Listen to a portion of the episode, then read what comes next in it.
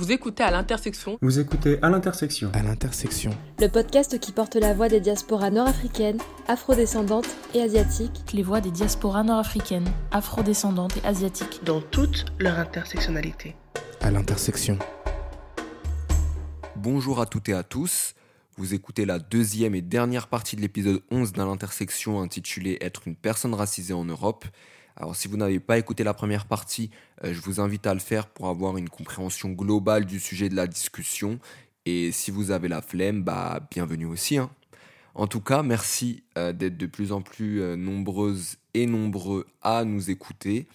Aujourd'hui, je suis toujours avec Kani, Sarah et Marie, respectivement italienne, espagnole et belge. Et sans plus attendre, on va continuer sur notre lancée. donc, ma première question pour cette seconde partie, euh, c'est de savoir euh, comment ça se passe au niveau de l'orientation scolaire euh, des personnes racisées dans vos pays respectifs. Il faut savoir qu'à l'école, par exemple, on a un système de réorientation très très fort qui se passe chez nous. Je sais qu'il y a ça aussi en France, c'est-à-dire que les enfants immigrés sont plus favorablement réorientés vers des filières considérées plus faibles.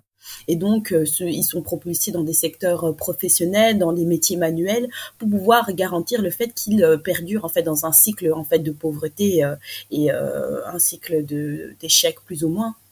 Et donc euh, ça c'est vraiment un peu euh, le bilan qu'on a. Et je sais que c'est très euh, c'est très similaire par rapport à ce qui se passe en France même si en France allez on le voit plus parce que du coup la, la société française tend à affirmer qu'il existe justement des banlieues. Mais on a le le même système de de, de quartier de, de, de quartier de relégation ici en Belgique. Par contre ça c'est vraiment une chose qui a du mal à rentrer dans les débats publics sachant que quand même dans je pense que ça c'est à l'échelle européenne on a quand même le système scolaire qui est l'un des plus inégalitaires au monde. Et je pense que ça, on n'en parle pas assez et que ça en dit long justement sur notre destin social euh, en tant que noir, euh, du coup, et en tant que personne racisée en général euh, en, Belgique et en Europe plus généralement, quoi. Oui, en fait, c'est pareil en France, comme tu, tu l'as constaté. quand, quand, tu parlais des filières professionnelles, nous aussi, on a ce système-là. soit tu vas en lycée général, donc le lycée dit accepter, entre guillemets, le bon lycée. Euh, soit la filière technologique, euh, qui serait moins bien que la filière générale, mais toujours meilleure que la filière euh, professionnelle, voilà, qui, qui serait plus manuelle, comme tu as dit. pour moi, personnellement, tout se vaut. Hein. mais cette classification, bah, c'est une idée assez admise malheureusement. On considère que la filière professionnelle du lycée, c'est pour les personnes qui ont un niveau un peu plus faible et euh, généralement, euh, il y a une surreprésentation des personnes noires et maghrébines dans ces filières-là en France. Euh, Kani, Sarah, est-ce que vous faites un constat similaire au niveau de l'orientation scolaire universitaire pour les personnes racisées dans vos pays respectifs? Tout à fait, tout à fait. Et c'est le cœur un petit peu de, ce que je fais. Je me considère pas militante euh, antiraciste, mais euh, le concept des 30 minutes de coaching euh, que j'ai fondé a le but de lutter contre, contre tous ces, ces biais qu'on subit, qu'on subit et qui ont un impact sur la, la mobilité sociale et les chances de pouvoir réussir plus ou moins pour une personne qui est considérée comme euh, euh, euh, racisée. Donc, tout à fait, en Italie, il y a une forte ségrégation occupationnelle. Il n'y a pas de, il n'y a pas beaucoup de, documents empiriques au sujet. Il n'y a pas assez d'études en Italie qui, euh, qui sont basées sur la race. La race est un tabou euh, très fort, tout comme en France. Je pense en Italie encore plus, euh, euh vu les dégâts de la Deuxième Guerre mondiale. Donc, euh, il est absolument prohibé de faire des études sur la race. Et les seules études sur lesquelles donc je me base, je me suis basée pour faire euh, mes recherches moi-même, sont des études qui classifient les personnes par soit la population, donc leur origine, donc leur passeport ou euh, soit s'ils sont considérés comme des personnes étrangères et par les étrangers on y met aussi les personnes qui sont nées en Italie mais par des parents étrangers et les personnes qui ne sont pas considérées comme étrangères donc sont nées en Italie par des parents euh, les deux parents italiens. Les études qu'on voit, c'est ce qui preuve, preuve ces études, c'est que en Italie, 80% des personnes qui sont considérées comme étrangères occupent un poste de travail peu qualifiés. Donc, euh, un poste de travail de ouvrier, c'est 80%, c'est énorme, c'est énorme. Et juste 0,9%, on n'arrive même pas à 1%, 0,9% des personnes qui sont considérées étrangères en Italie occupent un poste managérial. Et le milieu, euh, c'est des personnes qui font des, des, jobs à, à mi-qualifiés, disons. Donc, euh, c'est un problème réel, c'est... Euh, il y a beaucoup de raisons qui l'expliquent. C'est le fait que l'immigration en Italie a les flux migratoires en Italie sont venus plus tard, par exemple par rapport à la France. Donc, en France, on a eu des flux importants à partir des années 50 et même après. Et bon, il y avait les flux aussi après, euh, pendant la colonisation aussi, bien sûr. Mais en Italie, il y a des flux importants de migrants qui sont arrivés dans les années 80 euh, et 90. Et c'est des années dans lesquelles on avait besoin de mettre des personnes euh, qui travaillaient dans les usines et donc dans le tissu, surtout industriel du nord de l'Italie. Donc, c'est pour ça, en ce moment, on trouve dans le nord de l'Italie des personnes d'origine surtout d'Afrique subsaharienne et maghrébine et, et, qui sont venues ici parce que euh, elles étaient invitées pour une immigration économique et pour euh, vraiment occuper certains postes précis. Et le problème, c'est que euh, les années passent, euh, on est 40 ans en avant, euh, les 40 ans sont passés par rapport euh, les besoins de l'Italie des années 80 et il n'y a pas eu des politiques actives pour vraiment euh, faire intégrer les personnes qui arrivaient à travailler. Et c'est comme si le gouvernement italien ne s'entendait pas qu'ils allaient venir s'installer à leur famille, avec leur famille, avoir des enfants. Et euh, il y a toute cette partie donc d'immigration post-migration, post-flux migratoire qui n'a pas été prise en charge et euh, qui font en sorte que euh, donc on s'attend toujours que des personnes issues de cette immigration post occupent des postes de travail peu qualifiés euh, il y a bien sûr des des cas de euh, malorientation euh, comme euh, comme vous avez cité en Belgique euh, ou en France, dans lesquels c'est très facile donc d'être orienté dans des euh, dans des lycées professionnels ou même d'interrompre leurs études. Moi-même, j'étais downgraded quand je voulais faire en lycée. il y a plusieurs filières générales. Je voulais faire la filière classique, qui est un petit peu celle qui était réputée la plus difficile parce qu'on fait du grec et du latin et du latin antique.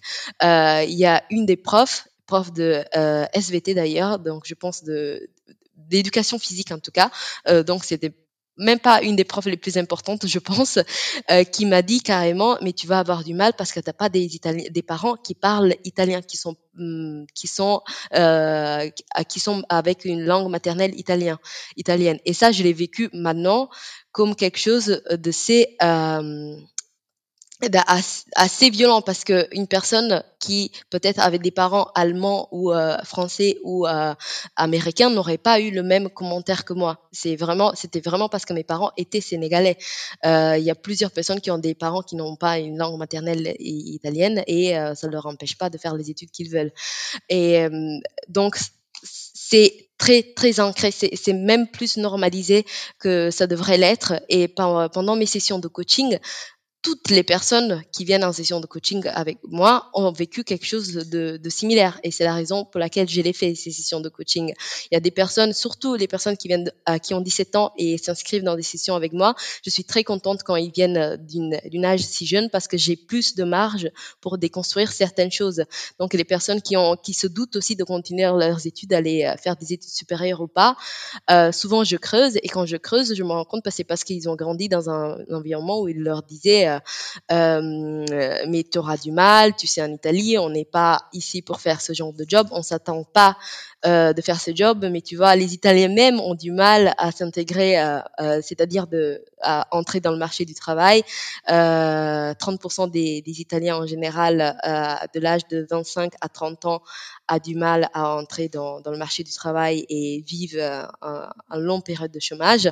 Donc tout le monde se dit si le marché du travail est compliqué pour les personnes euh, blanches euh, italiens de souche, ça va être encore plus compliqué quand on est enfant d'immigrés. Et euh, mon but, c'est vraiment de, de, construire ça. C'est le fait que euh, il y a plusieurs moyens. Euh, on peut faire des études à l'étranger, revenir en Italie, comme plusieurs personnes le font.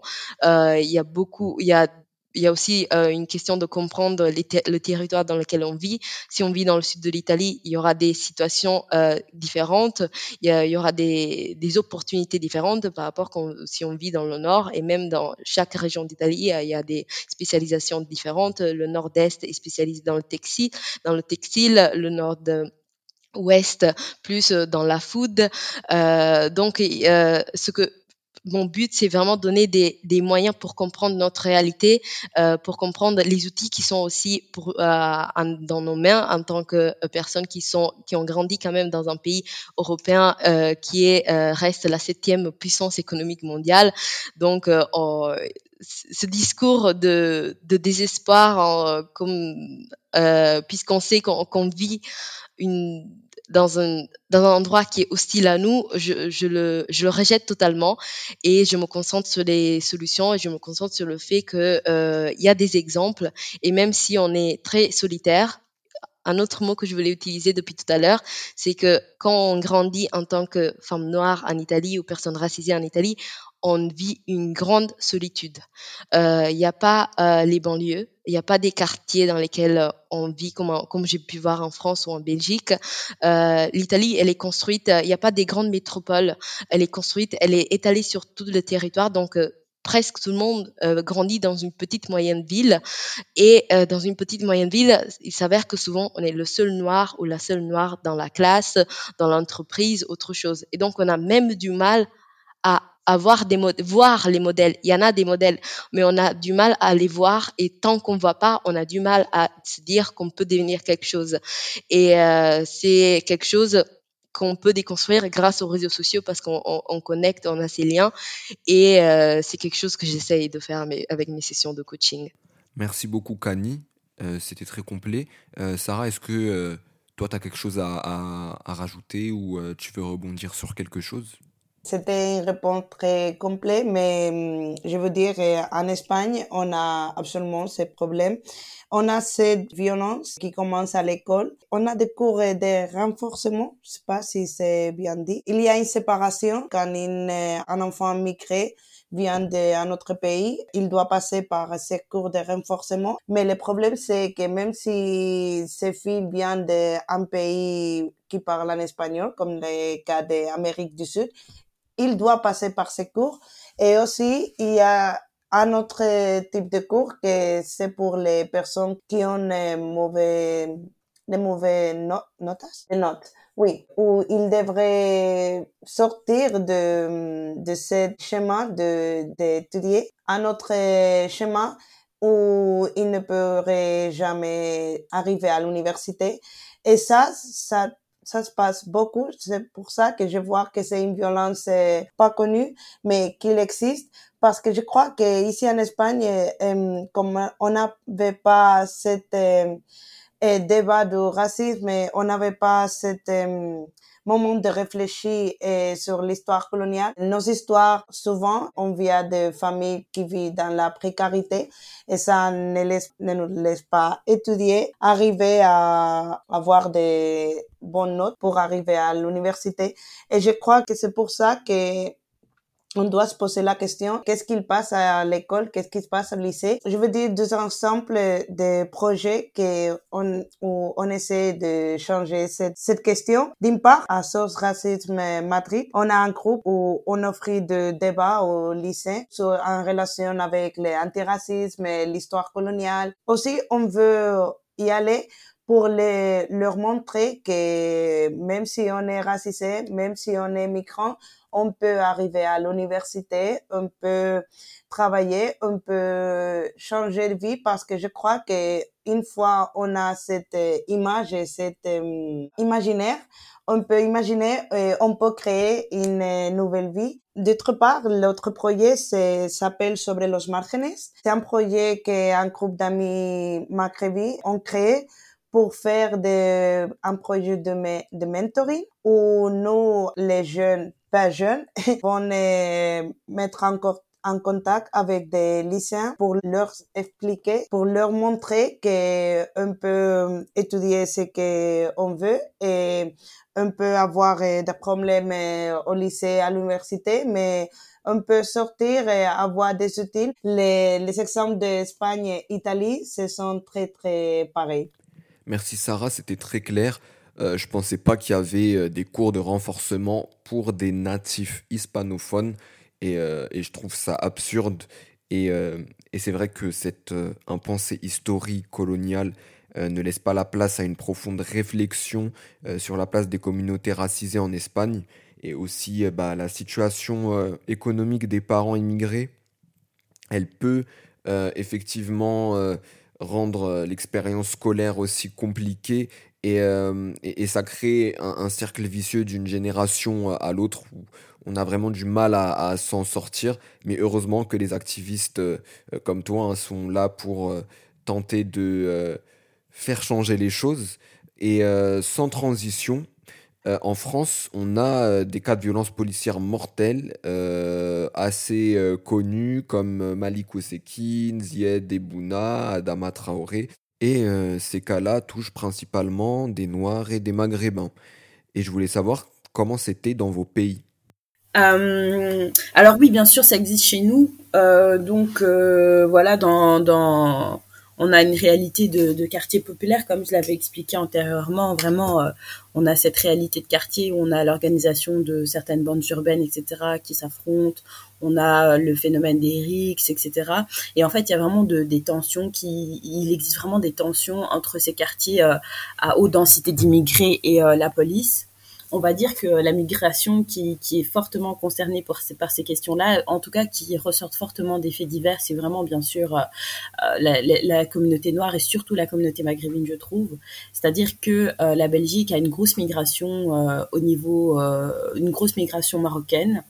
Et donc du coup, les Marocains sont venus avant les personnes d'Afrique subsaharienne et, euh, euh, et donc ils ont une posture en fait aussi de stigmatisation euh, sociale assez, forte justement au niveau de la Belgique. Alors du coup ils immergent des noms comme Adil, comme Mehdi, qui ont été deux jeunes jeunes maghrébins qui ont été, je pense, fauchés par la police. et ça, ceci, je pense, c'était l'année passée. Et donc du coup ça, ben ça, il y a des marches qui se sont organisées, etc. Et puis comme pour le cas de la France, il y a vraiment cette réalité où on a une impunité policière vraiment euh, qui est écœurante, vraiment, je, je, dirais vraiment écœurante parce que c'est vraiment dur aujourd'hui. Euh, euh, en tant qu'afrodescendant, euh, on a peur pour nos frères, on a peur pour nos pères, etc. Et puis même sociologiquement, des fois, je fais des études sociologiques où je m'appuie beaucoup sur des entretiens, des entretiens avec des personnes. Et donc, euh, j'ai beaucoup investigué, notamment au niveau des hommes, comment ils se représentent la police. Et je pense que c'est une réalité transgénérationnelle. Il y a vraiment cette peur qui, qui, qui, qui est chez des hommes racisés, quoi cette peur de se confronter à la police parce que euh, possibilité de mort en fait. Donc euh, on est euh, vraiment dans dans, une perspective où c'est une question de vie ou de mort. Et alors du coup nous n'avons pas justement une on n'a pas, on a plus ou moins en fait, on va dire un, George Floyd, et donc c'est un, garçon qui euh, s'appelle Lamine Bangoura. Et alors du coup, ce qui est tragique en Belgique, c'est qu'il est mort dans les mêmes conditions. Il a été écrasé euh, par sept policiers et il est mort comme ça en Belgique. Et euh, aujourd'hui, la famille ben, cherche encore à, à, obtenir justice. Et voilà, il y a ce même cycle d'impunité policière. Et voilà, c'est vraiment un peu euh, c'est vraiment un peu ça pour le bilan de la Belgique. C'est il y a vraiment cette tension euh, qui, qui, a vraiment été exacerbée euh, par la période George Floyd. Mais vraiment il y a cette confrontation qui se fait systématiquement entre entre les, les, quartiers et du coup la police. Et donc du coup vraiment là les personnes qui sont prises dans ça c'est vraiment la communauté marocaine on va dire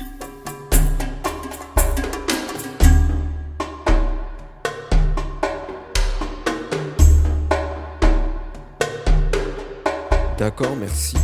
Euh, Kani, Sarah, euh, au niveau euh, des violences policières, comment se situent vos pays respectifs? Pour ce qui se passe en Italie, euh, j'ai du mal à nommer euh, des cas de euh, violences policières qui ont eu la même intensité que celui de George Floyd ou, ou, en tout cas des cas assez meurtriers qu'on a vus aux États-Unis, en France et celui que Marie vient de raconter en Belgique. Et je m'explique pas ça il peut y avoir euh, différentes euh, raisons. Euh, tout d'abord, peut-être ils n'ont pas été médiatisés, donc ça peut être une question d'ignorance de ma part. mais je le trouve assez peu bizarre que si, si ça s'est été passé, heureusement, ça aurait été bien sûr médiatisé, je pense, j'espère. une autre raison, un autre facteur, c'est le fait que ça, je l'ai observé dès que je suis arrivée en France, ce que m'avait assez euh, surpris, c'est que la police en France est beaucoup plus prête à l'action, elle est beaucoup plus euh, euh tactile et euh, on le voit aussi de leur euh, les tenues. ce qui m'avait surpris, c'est qu'en France, on a deux genres de police, on a la police et, les carabinieri. Et les carabinieri, c'est des policiers qui qui règlent les, les, questions de vie courante et qui qui, qui viennent dès qu'on les appelle, mais qui sont habillés en costume presque. Et donc, ils ont pas l'air d'être des personnes qui sont prêtes à, l'action physique. Et euh, donc, je pense que c'est une question de comment la police a été formée et comment la police a évolué dans le pays, qui, euh, qui est plus ou moins euh, formée à avoir une intervention physique dans certains cas ou autres aussi il y a la question qu'il n'y a pas des tensions comme celles que les celles que Marie a décrit, des tensions de quartier, puisque comme je disais tout à l'heure, euh, il y a peu de réalité de quartier. Il y en a, il y en a sûrement. Il y en a dans le banlieue, dans le banlieue des, des, des grandes villes, mais avec euh, des dimensions très plus euh, petites par rapport à ce qu'on euh, peut connaître à, à, Paris en France, par exemple. Euh, donc, il y, a moins de tensions avec des groupes spécifiques qui vivent euh, assez, euh, avec une densité importante dans un quartier, euh, par exemple. Mais il y a eu des cas de violence policière qui ont été euh, euh qui étaient dénoncés dans les euh, dans les réseaux, qui ont été pas meurtriers, mais par exemple il y, avait eu un, un, juste cet été un groupe euh, vers le centre de Milan qui a dénoncé le fait que euh, ils ont eu des des, des, problèmes avec la police, un groupe de jeunes, d'adolescents euh, qui, qui, étaient de différentes origines, d'origine maghrébine et noire et africaine. Et euh, la police a été à, a, utilisé de la violence carrément sur eux. Euh, C'est euh, surtout des, des coups de euh, de, le, le, le, grand bâton que, les policiers utilisent. Et euh, il y a eu aussi des insultes à, à ce fond à caractère raciste, donc euh, des N-words et des choses que je répéterai pas. Donc, euh, bien sûr, je pense que le problème que dans, dans, la police, il y a un, un, manque de formation et un manque de euh, faire comprendre comment interagir avec euh, un certain groupe de personnes et surtout de dénoncer, de mettre les mots sur, euh, sur les choses, que certains euh, comportements euh, sont racistes, en, en sont racistes. Et ce groupe de personnes, de, de jeunes, n'avaient rien fait. Ils étaient juste en train de traîner dans la rue, comme beaucoup d'adolescents le font. Euh, la, la, réaction euh, assez violente que la police a eue a, a carrément un fond assez, assez raciste. Cependant, je trouve euh, qu'à mon, à mon oreille, en tout cas, euh, j'ai eu moins de cas de violences policières meurtrières, en tout cas euh, en Italie, par rapport à d'autres pays que je suis de près. Dans le cas de, l'Espagne, et il y a beaucoup de violences policières. Je veux me rappeler aussi une autre fois dans, et au cas de George Floyd l'été dernier, parce qu'en tant que porte-parole de SOS Racisme Madrid, on a reçu beaucoup, beaucoup de propositions de médias pour euh, parler de ces sujets de racisme. On veut montrer que hum, c'était le slogan, que l'Espagne tue aussi et on veut nombrer cette, euh, cette victime de la violence policière. Pour dire un peu de nombre, je vais commencer avec euh, Lucrecia Pérez parce que c'est le premier cas de violence, assassinat raciste dans l'Espagne. Dans et ça se passait il y a 29 ans. Ça, c'est le premier officiellement raciste, mais je suis sûre qu'il y avait beaucoup. Il y a plein, plein, plein de personnes euh, tuées à l'État espagnol, surtout victimes de la violence policière. Je veux rappeler les cas un peu plus connus, c'est hum, Mamen Valle, ça se passait il y a trois ans. Ça se passait à Madrid, au même quartier où je travaille à SOS Racisme, où je milite à SOS Racisme. Ma même c'était un vendeur de la rue. Il a souffert, euh, il a souffert un, un attaque et un crise cardiaque. Il est mort euh, à la place. Ça, c'était très douloureux parce que c'est un quartier très euh, populaire euh, où il habite, il habite beaucoup de personnes racisées, surtout des Africains sous-sahariens, sous-sahariens. Ça, c'était très choquant, pas seulement pour la violence de moment, mais la violence qui s'est passée après, parce qu'à ce moment-là, le gouvernement de la ville de Madrid c'était un gouvernement de gauche. Ils ont ni refusé d'accepter que c'était un crime raciste. Ils ont dit qu'il a souffert cette crise cardiaque parce qu'il y avait des problèmes en avance. Ouais, donc en fait, euh, ouais, il a été tué par la police euh, qui l'ont étouffé, quoi, en fait. Comme euh, George Floyd et Adama Traoré. mais du coup, c'était dans quel quartier à Madrid? Lavapiés, c'est un quartier à Madrid. Maintenant, c'est un quartier en procès de gentrification parce que c'est très populaire et il y a plein de personnes racisées et migrants. Ça, les systèmes ne, ne le veulent pas. Ils sont en train de construire beaucoup de logements de Airbnb et aussi des hôtels pour essayer de, de retrouver un tourisme élevé et laisser cette personne au quartier un peu plus périphérique. Et le cas de Mamen Baye, c'était très dur parce que on était là, il y avait beaucoup de mobilisation, il y avait beaucoup de problèmes et c'était dur, et pas seulement pour les cas, mais surtout pour euh, l'aspect politique parce que normalement, on espère que la gauche va nous aider dans ces cas, mais ces cas, c'était très clair. La gauche a dit non, non, non, c'est pas de racisme. Je veux dire qu'il y avait plein d'assassinats, surtout aussi dans les centres d'internement des personnes étrangères. Et je suis pas sûre s'il y a dans votre pays, mais ici en Espagne, on a, on a beaucoup et à Madrid, c'est un des les plus grands.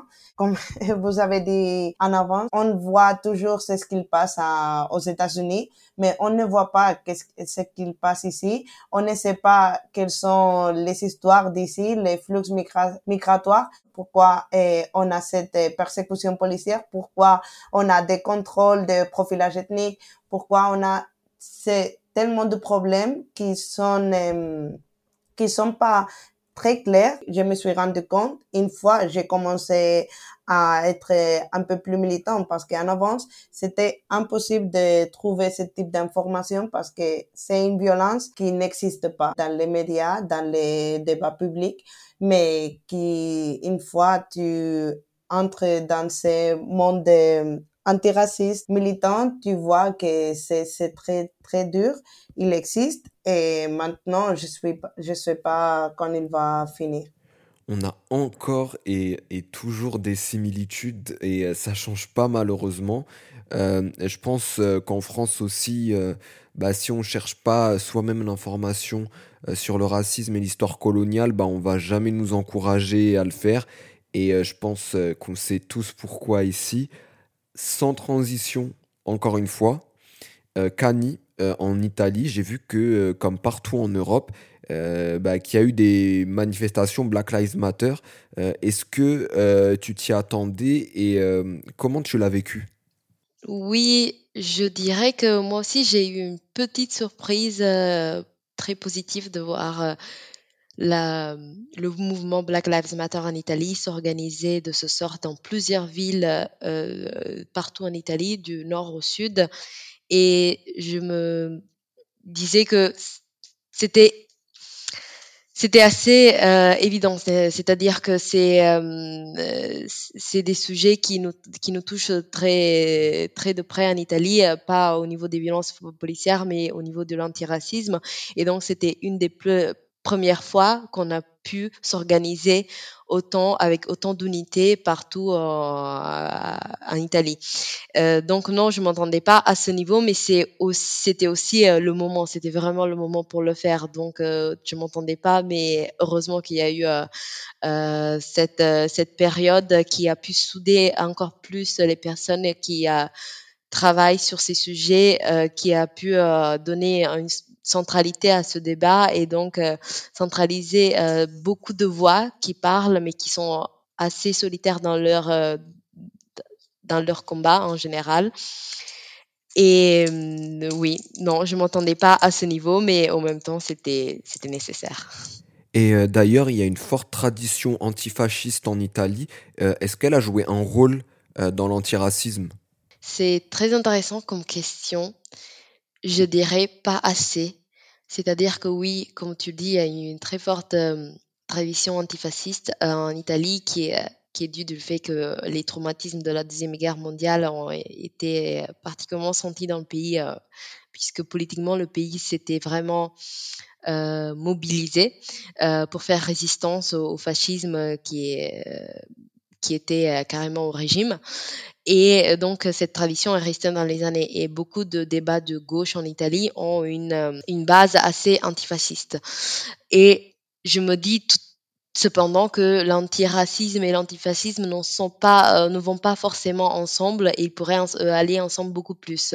C'est, euh, c'est étonnant aussi que le débat féministe, par exemple, soit plus antiraciste que le débat anti, antifasciste en général.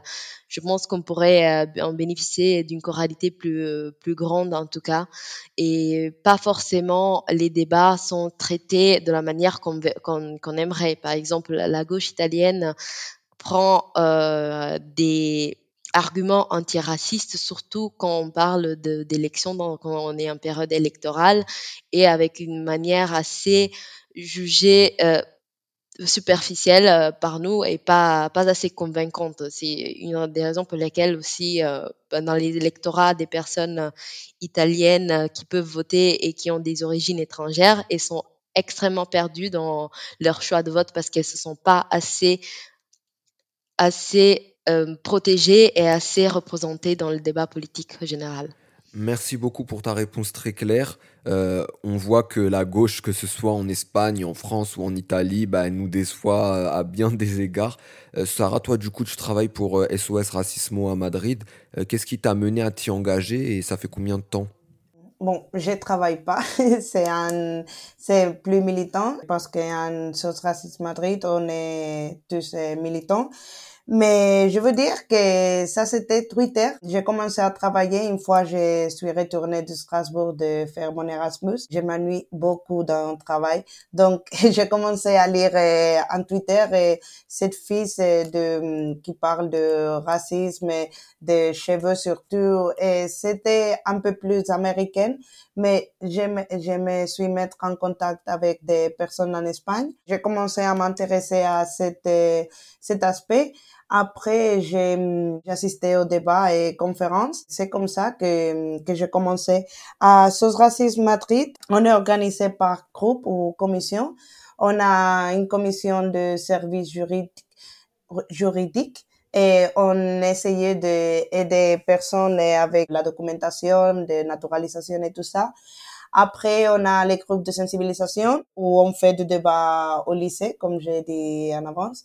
Après, on a un autre groupe où on veut euh, mettre les, projecteurs dans l'aspect culturel. On est organisé un festival il y a deux ans avant de la pandémie, où surtout tous les artistes, les conférences et les débats, c'était des personnes racisées pour montrer que l'art et la culture n'est pas seulement une, chose de personnes blanches, mais aussi on, on est ici, on, est, on crée et on fait beaucoup de choses et très bon. C'est dernièrement, et en novembre, on a créé un cycle de culture antiraciste avec de la poésie, du concert, des œuvres de théâtre.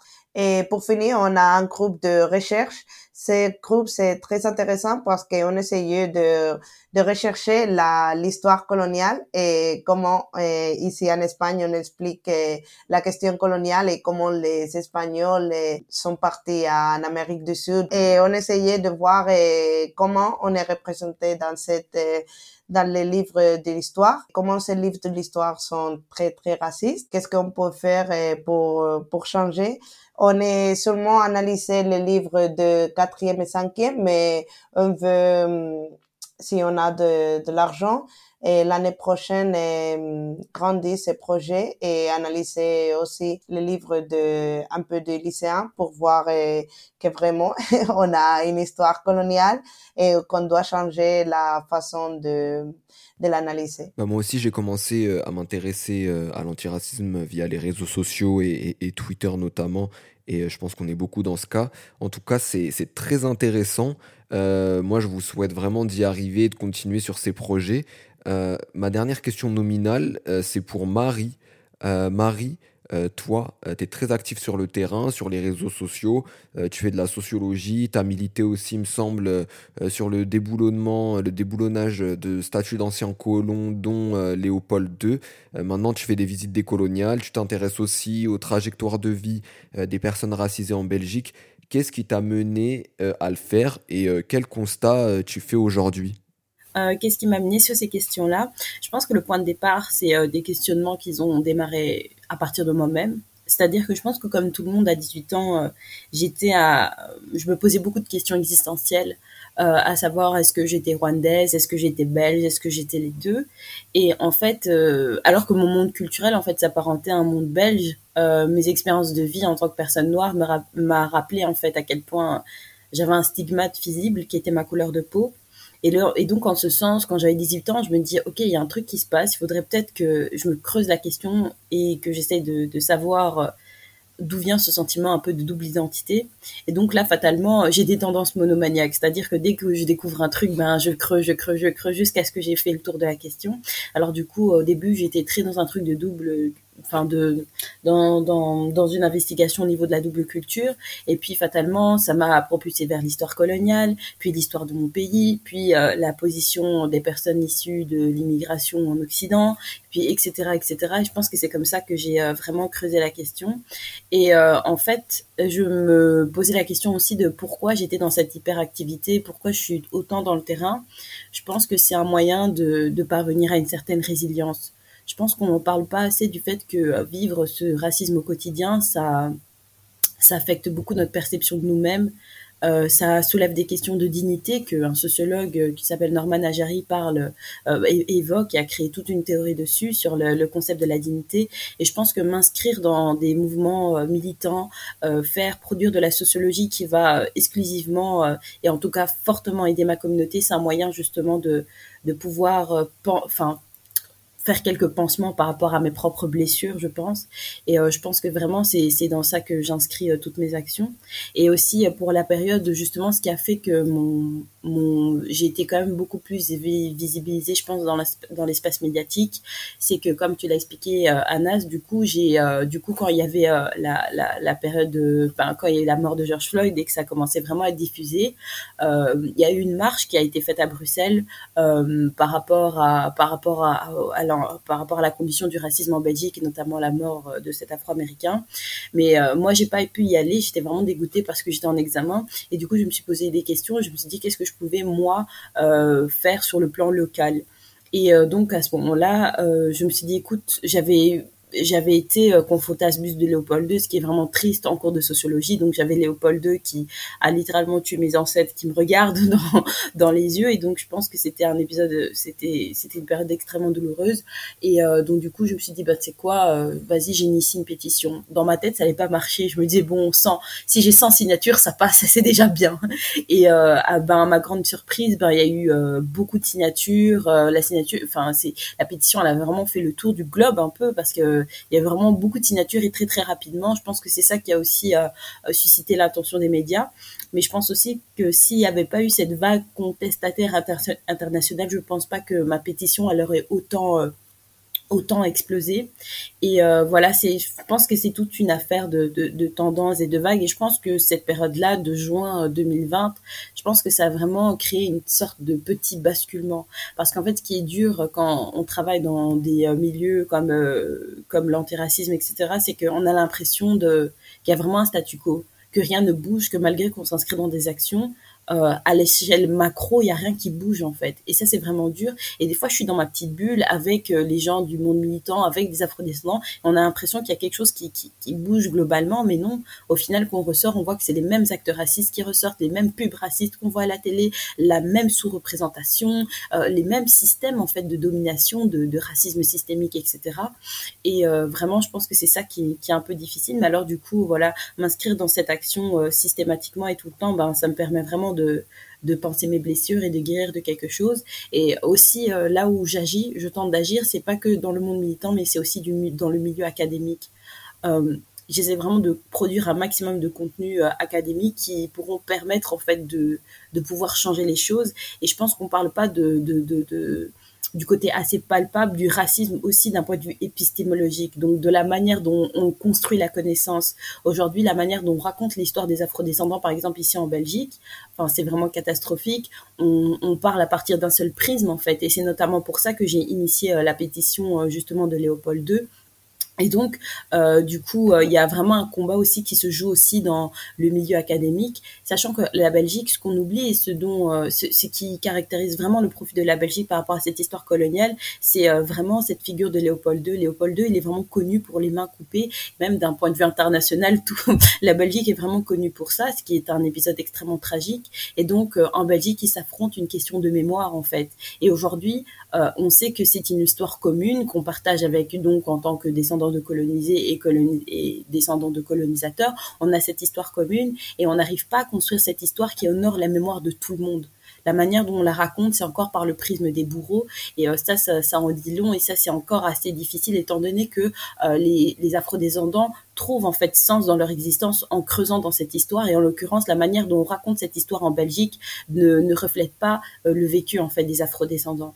Et donc voilà, c'est vraiment le combat en fait des afro-descendants aujourd'hui. C'est un peu mon combat moi aussi, c'est de vraiment raconter cette histoire de manière exhaustive et euh, pour euh, trouver en fait un, début de paix en fait pour nous les, les, les afro-descendants.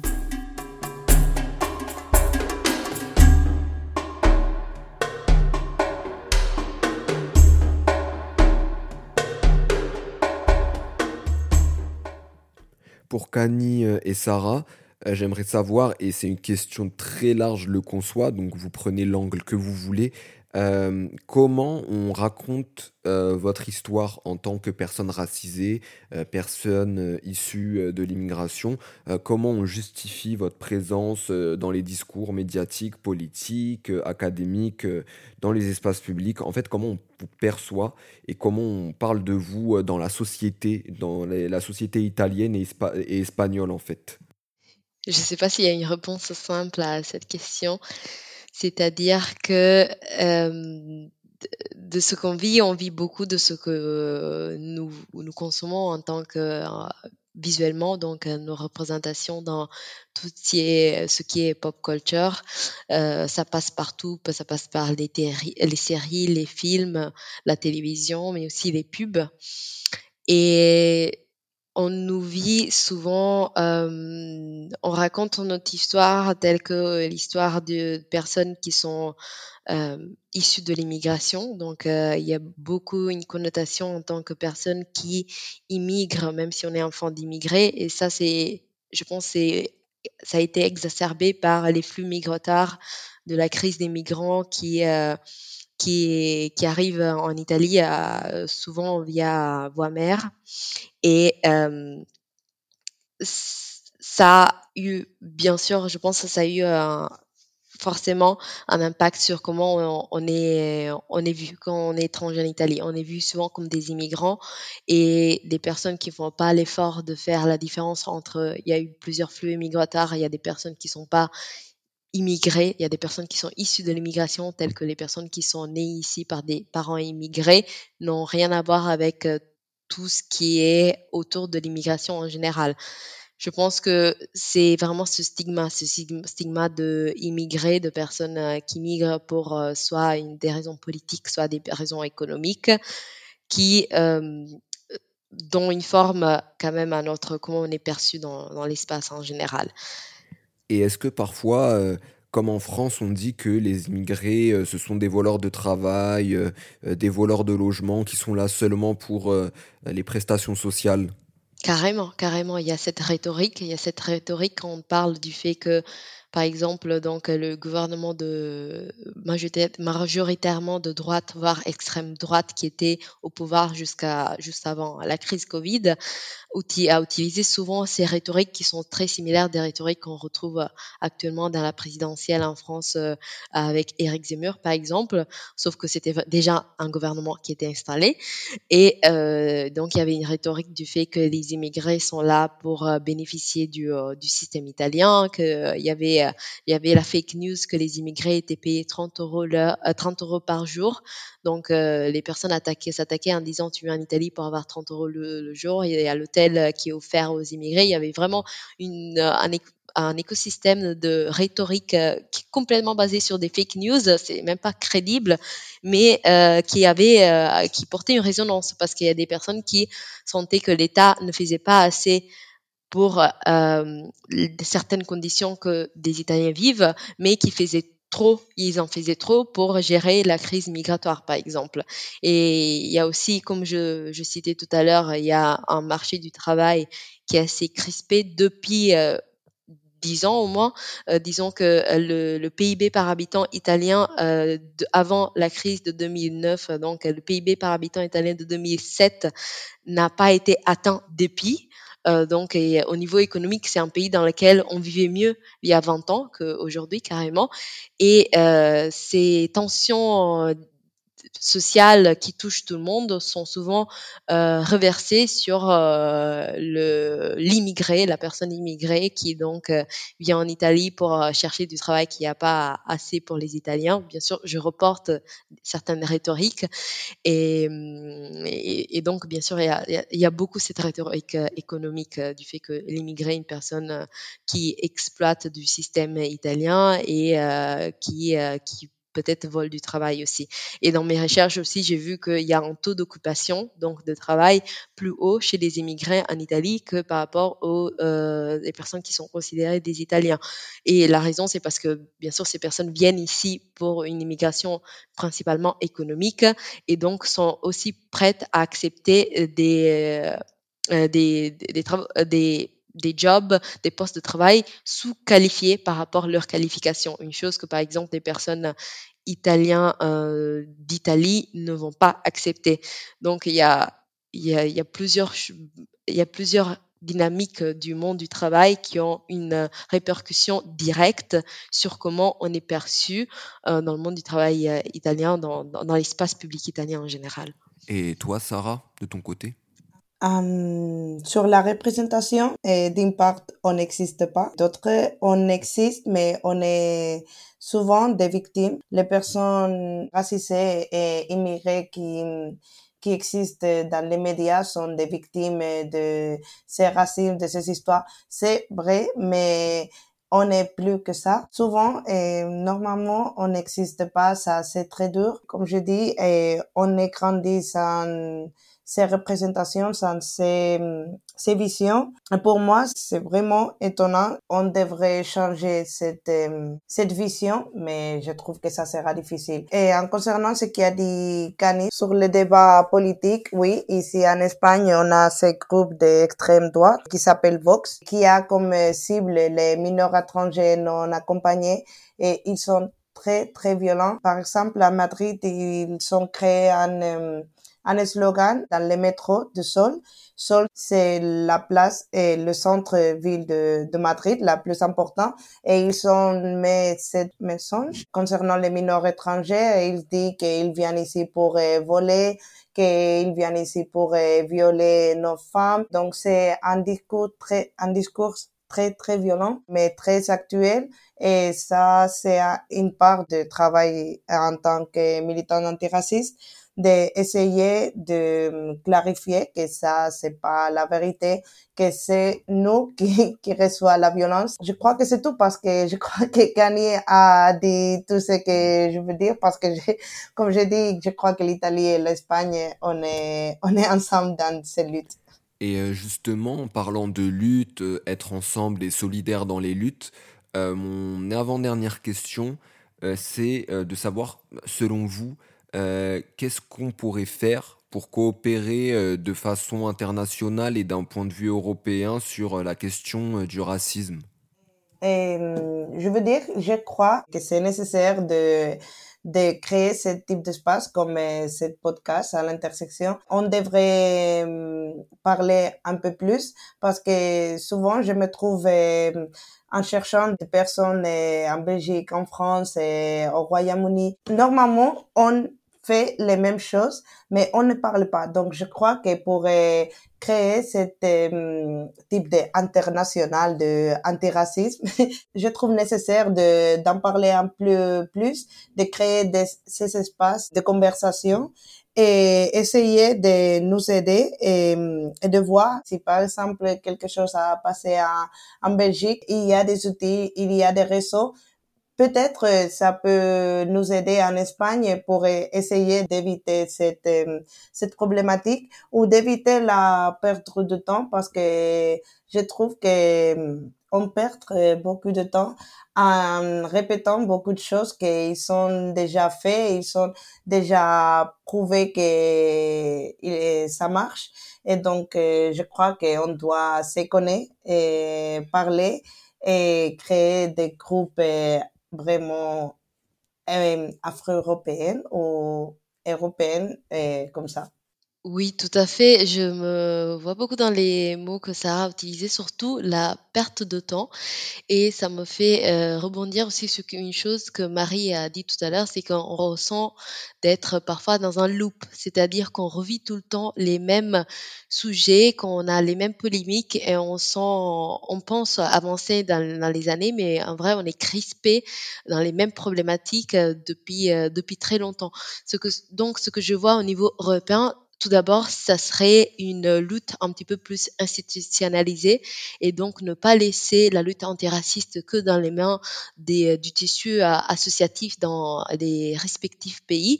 Mais j'aimerais bien voir quelque chose plus organisé au niveau européen, donc euh, de l'Union européenne, des commissions européennes.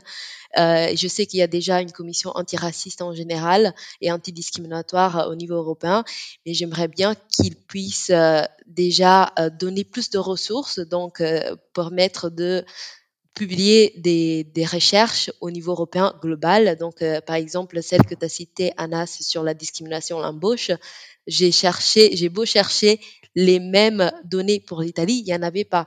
Il y avait des données pour l'Allemagne, pour l'Angleterre, et c'est intéressant de voir des dynamiques très, très similaires, mais j'aimerais les voir pour chaque pays européen, et surtout, puisqu'en Europe, la barrière plus grande est la langue. On est, euh, on est des pays très similaires, mais avec des langues très différentes. Donc, si on parle pas la même, on a du mal à, comprendre et à être à connaissance de la réalité de, de l'autre. Donc, ça serait euh, l'idéal de voir quelque chose euh, par une institution qui est reconnue par tous nos pays européens, donc l'Union européenne, qui a le respect qu'elle a et qui a aussi les ressources de faire certaines recherches au niveau de chacun de ces pays. Je pense que déjà commencer par avoir des études, euh, euh des études vraiment euh, académiques, institutionnelles sur ces, sujets, c'est déjà une manière de les rendre plus plus plus réels et plus reconnus. Et toi, Marie, en genre 1 minute 30 si possible, je suis désolé de te presser, c'est juste que bah, je sais que Kanye doit bientôt partir. Yes, bien sûr. De toute façon, je, n'avais pas grand-chose à rajouter, à part euh, faire des initiatives comme, comme, la tienne. Je pense ça nous permet vraiment de créer des ponts entre nous et euh, voilà de, de, de, renforcer en fait un espèce de réseau solidaire entre nous euh, pour pouvoir justement créer ces ponts-là. Mais je pense surtout qu'il faudrait être en capacité déjà de se fédérer à l'échelle nationale pouvoir penser justement un système international. Par exemple, ici, on a quand même du mal à, fédérer euh, la communauté afrodescendante avec la communauté maghrébine. C'est un pont qui ne se forme pas encore vraiment concrètement. Et je pense que si on arrive déjà à faire ça en Belgique, ce serait vraiment incroyable. Et alors, du coup, faire euh, incroyable. Et donc, on pourrait apporter notre, notre voix encore plus fortement et euh, je voulais euh, dire aussi que il serait peut-être intéressant de, de parvenir à se fédérer sur des thématiques spécifiques, tu vois. Genre, euh, par exemple, si on se met d'accord pour euh, se, aller sur des questions de représentation, initier tout un mouvement sur ça, etc. Puis ensuite euh, parler de l'espace public, initier tout un mouvement sur ça. Enfin, tu vois, vraiment de travailler par thématique parce que ce qui est vraiment aberrant et triste avec le racisme, euh, c'est que ça se matérialise à travers tellement de dimensions dans la société. C'est toutes les, institutions qui, euh, qui sont confrontées et, dans lesquelles on peut témoigner l'existence d'un ordre racial. Et donc, du coup, je pense que ce serait intéressant justement de, parvenir à faire, à cibler en fait, vraiment cibler et euh, créer euh, vraiment des, des dynamiques d'action. Et puis, euh, comme tu as dit, je pense que c'est Sarah ou Kani qui l'a dit, je pense que c'est Kani, c'est très important justement, comme tu dis, de publier des recherches, etc. C'est vraiment quelque chose qui manque. Et pour moi, ça a toujours été une priorité quand j'étais dans le monde académique. donc voilà, et donc il faudrait parvenir à faire en sorte que ces enquêtes ne soient pas faites pour rien, parce que justement, on n'en parle pas assez, mais même dans le milieu académique, il y a une instrumentalisation justement de, de l'intellectualité euh, des personnes, euh, des intellectuels justement de, des pays du Sud, c'est-à-dire qu'on nous instrumentalise pour euh, faire des études, etc., et puis on n'en fait rien, ou bien on nous instrumentalise et puis ensuite on nous vampirise. Je pense que c'est vraiment important justement de produire ces recherches à l'échelle européenne, comme tu disais, pour que vraiment on ait une réelle crédibilité et puis qu'on peut s'inscrire dans des réelles politiques d'action. Super, merci beaucoup. C'était trop intéressant et euh, moi je suis trop pour l'international antiraciste et je pense qu'on va en discuter euh, dans les mois et les années qui viennent hein, parce que euh, faut vraiment développer une solidarité à l'échelle européenne et internationale.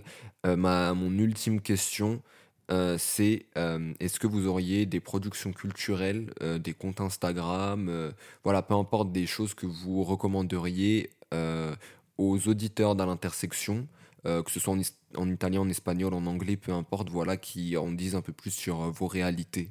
Oui, je vais commencer par euh, les productions les plus light, donc vraiment pour avoir un aperçu de la réalité italienne sans être trop triggered.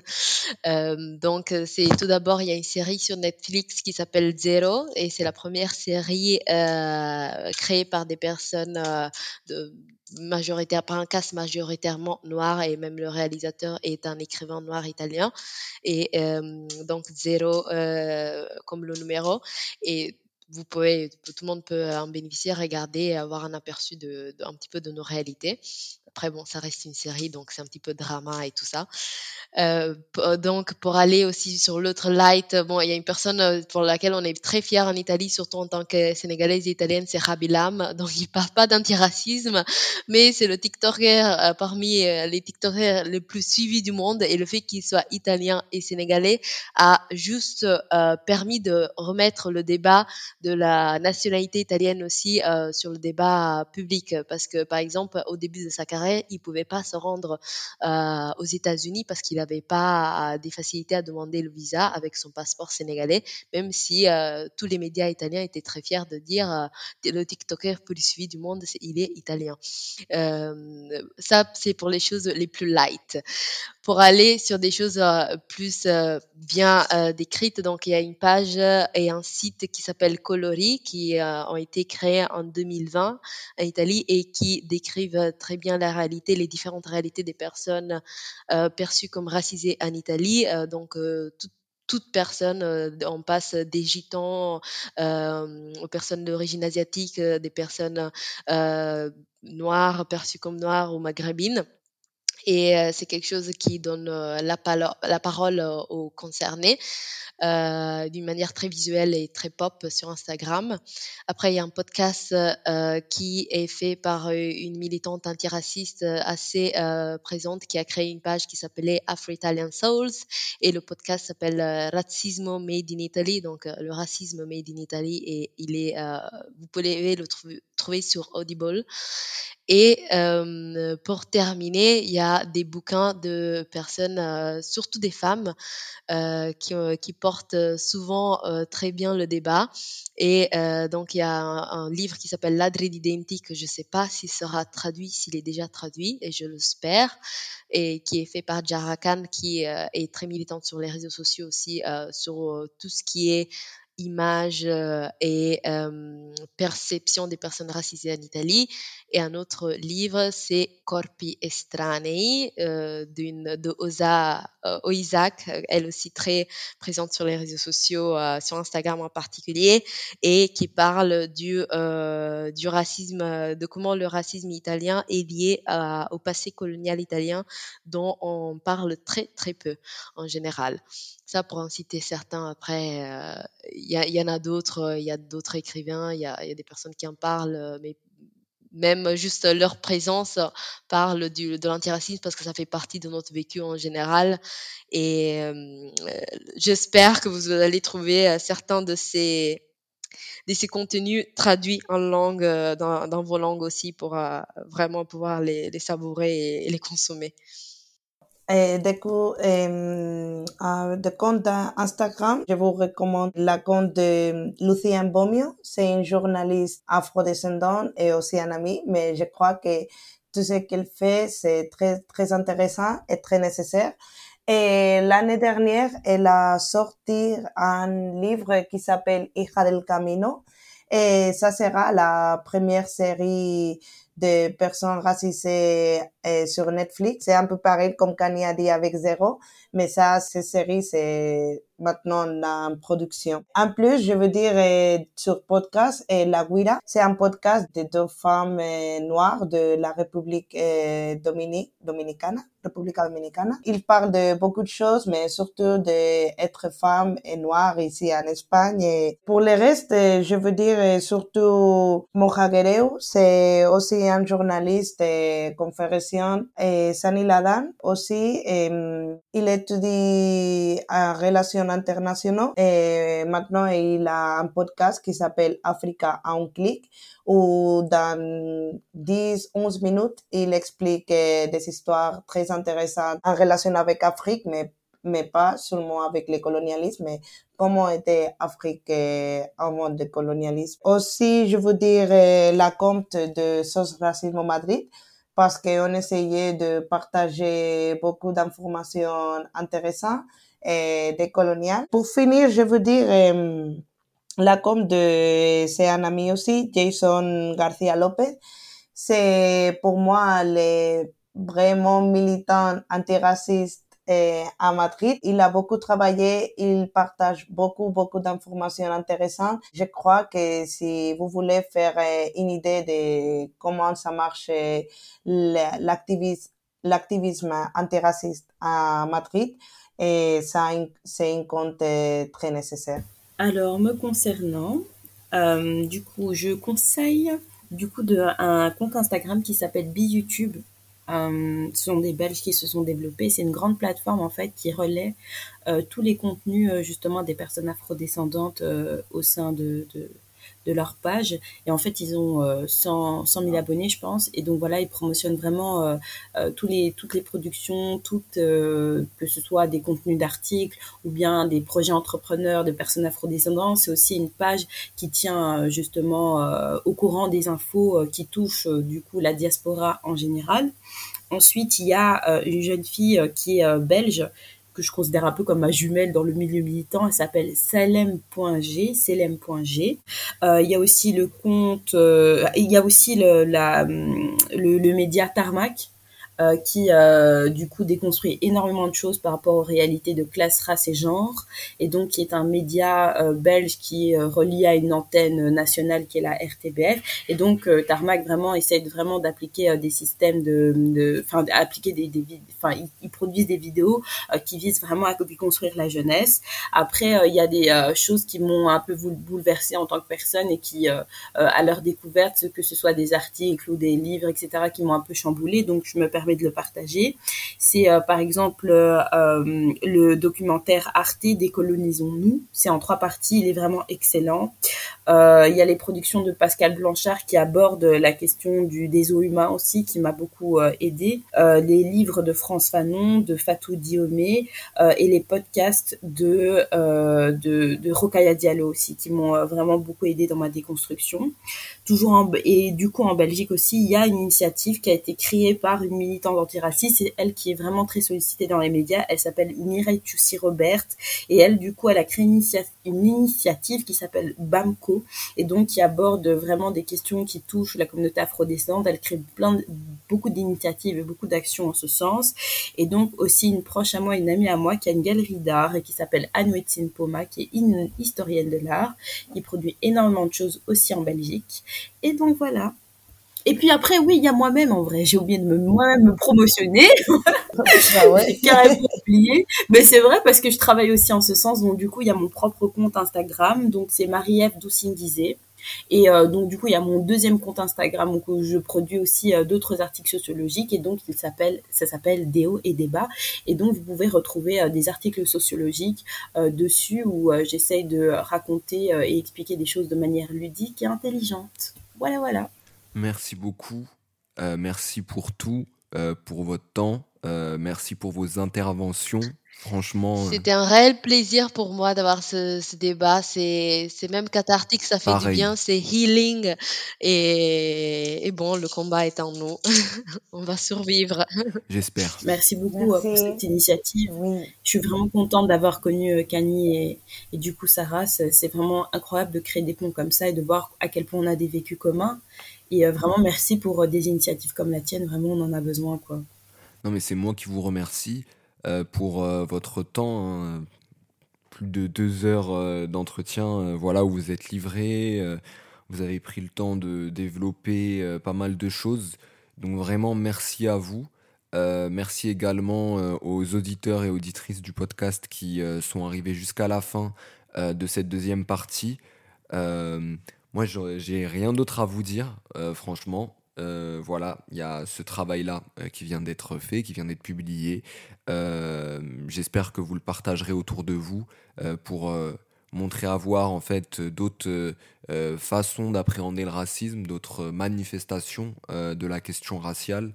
Et voilà, tout simplement. Moi, tout ce que j'ai à vous dire, c'est à très vite pour le prochain épisode de l'intersection, qui arrivera beaucoup plus tôt que ce que vous pensez. Il y aura plus euh, ce gap de 3-4 mois euh, entre chaque épisode. Et euh, à très vite, j'espère. Salut